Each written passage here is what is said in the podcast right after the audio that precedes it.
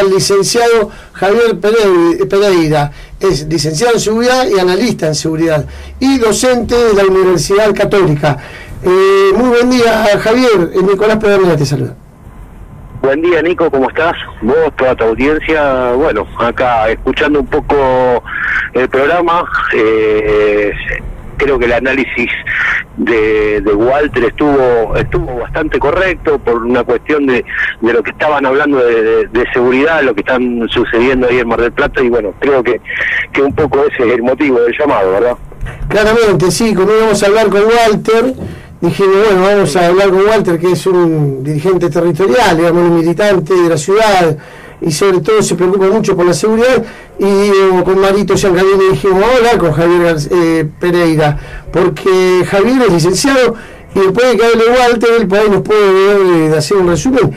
Vos escuchaste la nota y los, la audiencia también, ¿cómo debe actuar el gobierno ante esta situación que nos contaba Walter Hernández? Sí, a ver, es una, es una situación terrible. Creo que, a ver, lo que pasa en seguridad pasa eh, con todos los ámbitos del gobierno, digamos, por una cuestión de que no hay continuidad. Walter citaba la ley eh, 12297 de seguridad privada. Exacto. Eh, eh, la cual, por supuesto, prevé en momentos de, de, un, de un problema como la pandemia que se puedan utilizar los recursos de la seguridad privada. Eh, hablaban también, eh, lo vemos en todo en todos los comercios, los policías haciendo tarea bancaria, los, los guardias de seguridad también. Eh, están tomando la temperatura a un guardia de seguridad privada en la entrada de un supermercado y poniéndote alcohol alcohol en las manos para ingresar. Y aparte de eso, Javi, perdóname que te interrumpa, que vos sos eh, licenciado y también estás trabajando en la parte privada de esa área. Eh, ¿Les pagan adicionales los dueños de los supermercados? Aparte de que lo que cobran como sueldo de los convenios colectivos sindicales que tienen que tener un guardia de seguridad. Porque están haciendo el trabajo de un empleado del supermercado. No, no, no. Lo mismo decíamos de los bancos, los policías de los bancos, ¿no? Ahora, pero en lo privado. No, realmente la actividad de la seguridad privada está muy devastada, está eh, bastante eh, desprofesionalizada. Eh, tal es así que un guardia de seguridad en un supermercado está acomodando los changuitos cuando tiene que estar eh, prestando seguridad al ciudadano que para eso es contratado digamos, eh, realmente, es más, el convenio colectivo que rige la actividad de la seguridad privada en la República Argentina es el 507-07, en el cual no, no se respeta absolutamente nada. Eh, volviendo al tema de, los recursos de seguridad, cómo se utilizan, eh, a ver, esto, esto es muy simple, no podemos tener, si vos tenés un restaurante, el cocinero, el jefe de cocina, te, vas, te va a llevar el pedido a la mesa. eso no Ah, o está descuidando la cocina, o, está o, es mozo, o, está, o es jefe de cocina. Lo mismo pasa con la seguridad. Si vos le pagas a un policía adicional o un personal de seguridad privada para que ejerza el sistema de seguridad, eh, esa persona tiene que estar prestando servicios de seguridad. No puede estar eh, atendiendo a una señora mayor eh, que ingresa al banco para que eh, le ayude a usar el cajero. Eso te iba a decir, lo vemos en los bancos privados, en seguridad privada, haciendo los trámites del cajero de jubilado, que tampoco es nada seguro, no está bien. Porque yo me imagino que como en todas las... En, vos hablar de la iglesia, hay curas buenos y curas malos, médicos buenos y médicos malos, políticos buenos y políticos malos. Ahí debe haber también policía bueno policía malo y agentes de seguridad bueno y malo, entonces tampoco está bien que estén viendo como las contraseñas de un abuelo, qué yo. Eso tendría que ser de otra persona personal identificada a la entidad bancaria, porque si después hay algún problema, la responsabilidad tiene que pagar el banco, no el empleado de, seguridad privada, ¿no? Sí, por supuesto. A ver, por supuesto, esto, esto es así, Nico. A ver, y con respecto al, por ejemplo, a los servicios de monitoreo de, de cámaras. Digo, a ver, esto fue un gran negocio, un gran marketing de, desde todas las intendencias hasta de la provincia de Buenos Aires, pero si bueno tenemos, tenemos una cámara en la cual no tenemos personal capacitado en los centros de monitoreo para detectar eh, un posible un posible delito.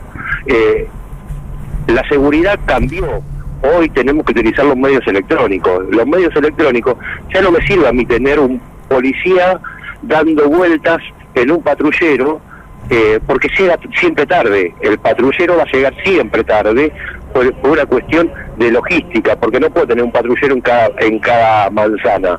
Por más que esté la cuadrícula realizada, por más que se haga el sistema de cuadrícula, eh, no podemos tener. Para eso es el sistema electrónico, el sistema de vigilancia electrónica, pero si yo tengo un centro de monitoreo en el cual las cámaras me funcionan la mitad, eh, los operadores de monitoreo no tienen la capacitación necesaria para detectar eh, un foco ígneo, por ejemplo, ¿entendés? Porque a veces son eh, monitores que ni siquiera saben si se está iniciando un foco ígneo o no. O o hay personal eh, que no es habitual a esa zona. Digo, a ver, la seguridad electrónica sirve, pero obviamente sirve para aplicarla. Ah.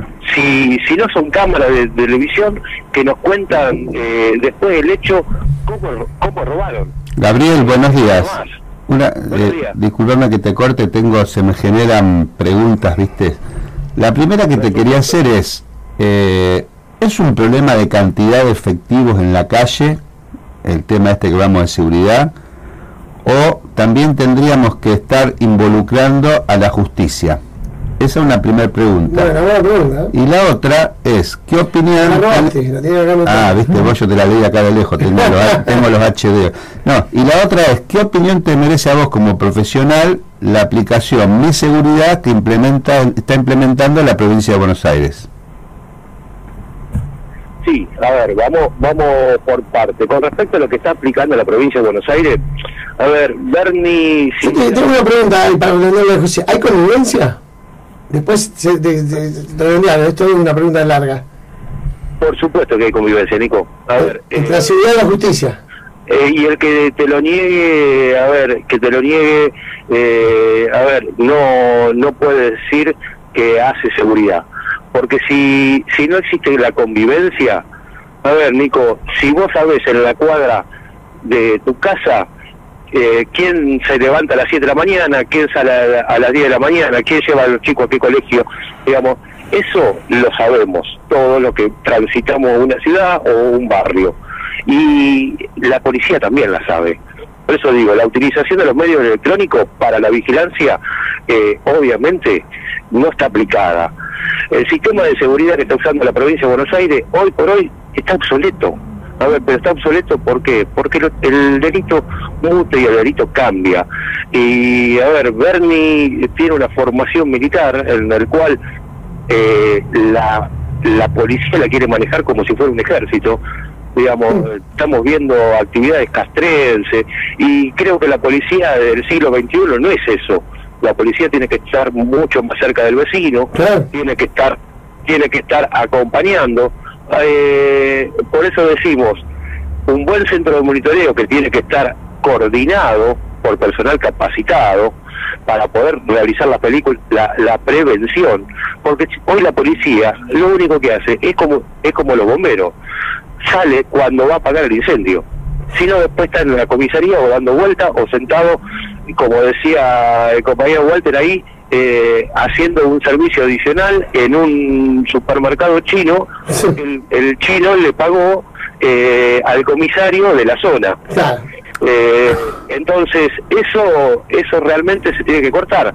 ¿Por qué? Porque se tiene que aplicar la ley 12297, porque también se tiene que aplicar la, la ley 12154, que era la, la de los foros de seguridad, digamos, donde la ciudadanía eh, se incorpora a través de las sociedades intermedias eh, en el sistema de seguridad. Claro. Eh, con el tema de la pandemia los foros dejaron de estar un poquito y la policía fue avanzando.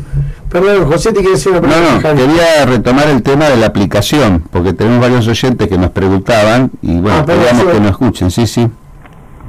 Sí, a ver, la aplicación que está, que largó esa, a ver, sirve como medida electrónica. Lo que pasa que, a ver, si la aplicación no tengo una respuesta del otro lado, eh, no me sirve de nada.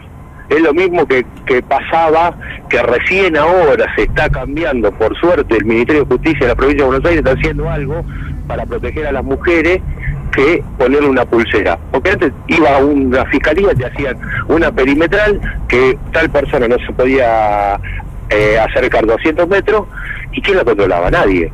Digamos, si no hay control, no existe. Si vos tenés un botón de antipánico y, y no tenés respuesta, ¿de qué sirve? ¿Cuáles son las medidas que, que toma el Estado? A ver, no, no nos olvidemos que una de las funciones del Estado es brindar seguridad. Sí, de todas maneras la aplicación no te manda un móvil. Es La aplicación vos tenés que, de acuerdo a lo que yo estuve mirando en función de las preguntas, eh, tenés que denunciar un delito, pero cuando ya ocurrió, viste un delito, la calle, el horario, si violencia. además, para tener una estadística, me da la sensación, y no para una respuesta inmediata, es como la gran queja que hay siempre de quien llama al 911 que le preguntan a hasta el certificado de nacimiento de la persona que está denunciando, ¿viste? Entonces... Sí, sí, lo que pasa que, a ver, son sistemas que no hoy, por eso digo, el tema de la tecnología hoy no se aplica, porque si nosotros como ciudadanos tendríamos que ya, estamos geolocalizados todos por un teléfono celular, digamos, no podemos estar eh, hablando 45 minutos con, con un operador que está en la ciudad de La Plata, porque está la central del 911, está en la ciudad de La Plata, que recibe a toda la provincia de Buenos Aires. Qué locura. A no sabe ni, a dónde queda eh, no San Martín y Mitre. Eh, sí, nosotros nos pasó hace poquito, perdóname que te interrumpa, nos pasó hace poquito, vimos un accidente, lamentablemente en la ruta 11, con José estábamos juntos, ah no, con, con Ramón, y llamábamos al 911 y no sabían dónde quedaba. Ruta 11, la puerta de delgada era, ahí entre Santa Clara y Moreno, ¿dónde es ¿Qué? No sabían que era delgada. Eh. Pero bueno, Javi, porque tenemos un poquito de tiempo, nos tenemos que cerrar, cerrando con Mario, le vamos a llamar ahora. El centro, centro de monitoreo vacíos muchas computadoras apagadas y dos o tres operarios, vemos, por lo menos acá en La Plata, y cada vez que hay un episodio, por ejemplo en La Plata sucedió lo de Carolina Píparo, ¿qué pasa? Las cámaras de privadas son las que toman las cuestiones. Eh, eh, ¿Está pasando eso?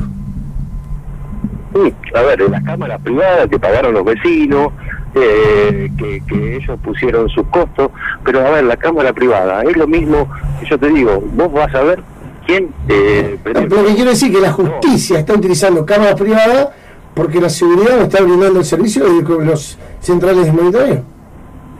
La semana pasada casualmente charlaba con un fiscal de acá de La Plata eh, con respecto a los centros de monitoreo y a las cuestiones de eh, capacitación del personal que opera los centros de monitoreo, que, que son realmente nefastos porque no tienen ni siquiera la capacidad de poder hacer un zoom ante una persona sospechosa en determinado área, en determinada, seguir seguir a un auto a través de los servicios de monitoreo, eso eso es fundamental, porque eso es prevención del delito.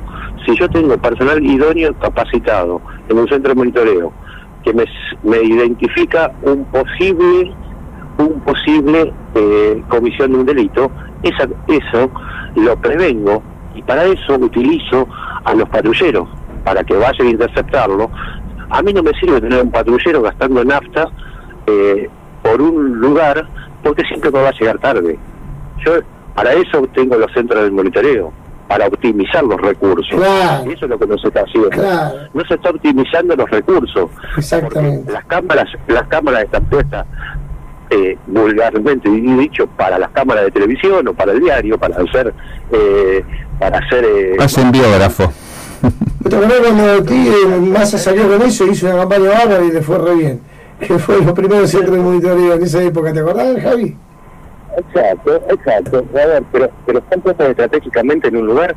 No, a ver, si yo, si yo sé que tengo eh, un foco de delito en eh, la terminal de Mar del Plata, que ahí tengo prostitución. Sí, exactamente. Tenemos cerca de la zona roja, en la Ferro Tengo que poner, tengo que poner una cierta cantidad de cámaras distribuidas estratégicamente para prevenir, el delito. Y después, a través de móviles rápidos, eh, a mí no me sirve tener una camioneta 4x4 eh, en el centro de Mar del Plata, porque no me va a llegar. Pero conviene tener dos o tres motos, ¿no? Exacto.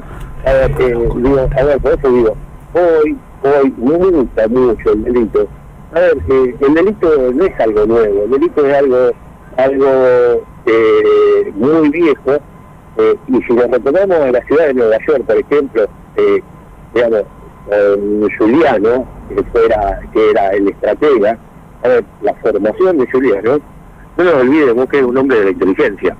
Y si no tenemos inteligencia, no tenemos prevención anteriormente, eh, a ver, sabemos en cada ciudad quién es el dealer, quién es el que trae la droga, por dónde ingresa, por dónde ingresa. Digo, pero eso, primero la convivencia, como dijiste vos, tanto de la policía como de los poderes judiciales, y a veces también de los poderes ejecutivos. Eh, Mar del Plata tenés, tienen un intendente que, que fue eh, ministro de Seguridad de, la, de la ciudad autónoma de Buenos Aires. Eh, y estamos en la discusión de la policía local, la policía, digamos, la policía local hoy hoy están integrando la policía, la policía de la provincia de Buenos Aires, no lo dejemos engañar como vecinos, eh, son personal de la de la policía de la provincia de Buenos Aires. Incluso en muchas ciudades ya ni, utilizan la boina esa azul. La, que lo caracterizaba como quien decía vulgarmente pitufos. Exactamente, exactamente, que era una policía de proximidad, que, a ver, que la ley, la ley no dice policía de proximidad, es la policía que tiene que estar en los grandes centros urbanos para hacer el recorrido, para la proximidad con el vecino. Lo que pasa es que, bueno, realmente eh, siempre fue una cuestión de marketing político, salieron eh, los guardias de, de, la seguridad eh, de la policía local, perdón, eh, con muy poca capacitación, eh, ni siquiera ni siquiera tienen la capacitación para poder atender al vecino de inmediato. Digamos que esa era la, finalidad. Bueno, Javi, eh, la verdad que te agradecemos mucho, que la verdad que en una semana que renunció, pero sigue siendo ministra la señora Frederich, en una semana que hubo una investida bastante importante en contra de la justicia, investida o, un gobierno y una legislatura, un congreso que quiere ordenar y hacer nuevas leyes para ver si todo esto se puede ordenar. Nosotros te agradecemos y te tenemos que despedir. Bien, bueno, Nico, acá estamos, saludo a toda la audiencia, a todo el equipo y lo más importante no es eh, que hagamos leyes nuevas, por lo menos aplicar lo que tenemos, digamos, ya te digo, aplicar lo que tenemos, mínimamente hay que aplicarlo, si no, no podemos aplicarlo. A ver, si yo tengo un cartel que va que tengo que ir a 60 en la ruta, tengo que ir a 60, no puedo ir a 80. ¿Eh? ¿Para qué quiero otro nuevo cartel? Exactamente. Bueno, Javier, muchísimas gracias. Vale, saludos a todos. Javier la licenciado en seguridad y profesor de la Universidad Católica.